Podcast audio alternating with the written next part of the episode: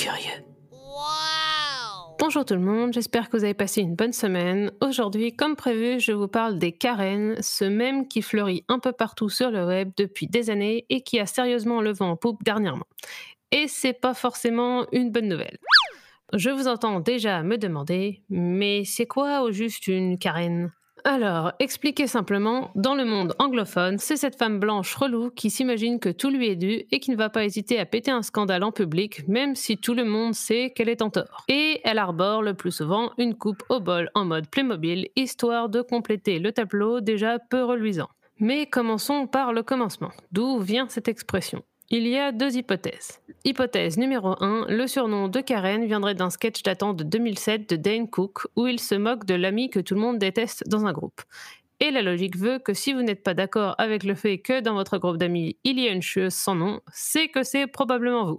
Hypothèse numéro 2, cela viendrait du film Mean Girls en référence au personnage de Karen justement qui demande à Caddy, le personnage principal, pourquoi elle n'est pas noire si elle a grandi en Afrique. Alors certes, ça pourrait être ça, mais la Karen de Mean Girls est plutôt du genre peace and love, et perso, je dirais que cette question cocon vient surtout du fait qu'elle a tout juste assez de neurones pour fonctionner normalement, et non pas d'un racisme latent.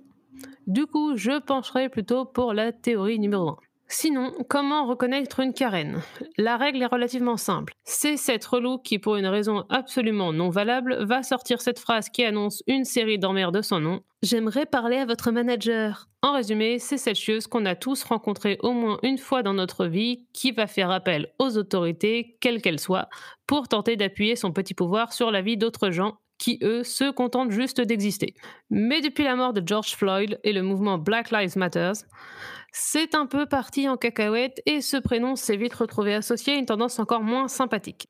Cette femme blanche aux tendances racistes qui échafouin que des gens d'une autre couleur de peau aient le droit de respirer le même air qu'elle.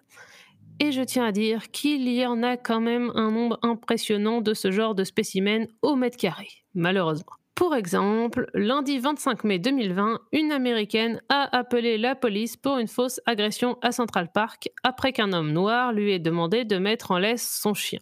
Manque de bol, le monsieur l'a filmé avec son téléphone, elle était bien prévenue pourtant, et on entend la jeune femme le menacer d'appeler les secours avec pour seule justification un homme afro-américain menace ma vie. On rappelle que le monsieur était là à la base pour observer les oiseaux. On a fait mieux comme dangereux criminel. La petite vidéo a évidemment fait le tour d'Internet plus vite que l'éclair. Autant dire qu'elle a dû regretter de ne pas se l'être fermée sur ce coup-là. Dans le même genre, le lundi 29 juin 2020, une charmante madame, blanche toujours, a pointé une arme sur des manifestants antiracisme qui passaient devant sa maison à Saint-Louis dans le Missouri, en mode tranquillou bilou.